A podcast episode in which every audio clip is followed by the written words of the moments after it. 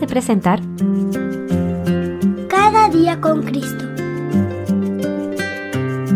Un programa dirigido a los más pequeños de la familia de Dios y un espacio para meditar en la Biblia y aprender más sobre nuestro Señor Jesús. Este podcast es una iniciativa de granosdevida.cl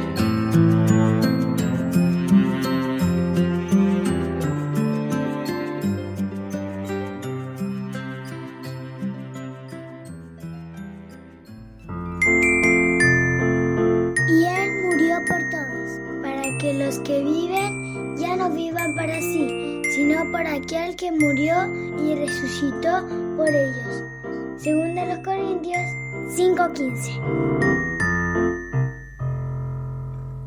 Hola niños, buenos días, bienvenidos un día más a meditar con nosotros en este podcast que se llama Cada día con Cristo. La hija de un hombre enfermo pidió a un creyente que fuera a su casa a orar por su padre. Cuando el visitante llegó a la habitación, encontró al enfermo acostado en la cama con la cabeza apoyada en unas almohadas. Al lado de la cama había una silla, por lo cual el creyente pensó que el enfermo sabía que vendría a verlo. Supongo que me estaba esperando, le dijo. No. ¿Quién es usted? Preguntó el enfermo. Soy la persona que su hija llamó para que orara por usted. Cuando entré vi la silla vacía al lado de su cama y pensé que me estaba esperando. Ah, sí, la silla. ¿Le importa cerrar la puerta? dijo el enfermo al visitante, quien sorprendido la cerró. Luego prosiguió. Nunca le he dicho a nadie, pero pasé toda mi vida sin saber cómo orar. Cuando oía exhortaciones respecto a la oración y a los beneficios que trae, siempre me entraban por un oído y me salían por el otro. De todos modos, no tenía idea de cómo hacerlo.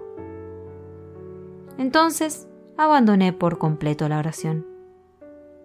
Esto quedó así hasta hace unos cuatro años, cuando al hablar de este tema con mi mejor amigo, él me dijo, José, esto de la oración es simplemente tener una conversación con Jesús, nuestro Salvador. Y te sugiero cómo hacerlo. Te sientas en una silla, colocas otra al frente y te imaginas a Jesús sentado delante de ti. Esto no es alocado, pues Él nos dijo, yo estoy con ustedes todos los días Mateo 28:20. Por lo tanto, si tú le hablas, Él te escucha. Fue así que hice lo que me había sugerido mi amigo, y me gustó. Así que desde entonces lo hago dos horas diarias. El visitante sintió una gran emoción al escuchar dicho relato. Dijo entonces a José que lo que venía haciendo era algo muy bueno y que no dejara de hacerlo nunca. Luego oró con él antes de despedirse. Dos días después, la hija de José volvió a llamar al creyente para comunicarle que su padre había fallecido. Entonces él le preguntó, ¿Falleció en paz? Sí, fue la respuesta de su hija. Cuando salía de casa, a eso de las dos de la tarde, mi padre me llamó y fui a verlo a su cama. Me dijo que me quería mucho y me dio un beso. Cuando regresé una hora más tarde, ya había fallecido. Pero hay algo extraño. Aparentemente justo antes de morir, acercó la silla que estaba al lado de su cama y recostó su cabeza en ella. Así lo encontré. ¿Qué cree usted que puede significar esto? El creyente conmovido entre lágrimas, le respondió, Ojalá todos pudiéramos irnos de esa manera. Y le contó así el significado que tenía esa silla para su padre. Es deseable que, como los discípulos de Maús y con la convicción de José, podamos decirle al Señor, quédate con nosotros. Lucas 24:29. Pero tú, cuando ores, entra en tu aposento y cuando haya cerrado la puerta, ora.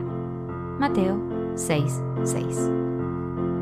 Quiere Jesús que yo brille mientras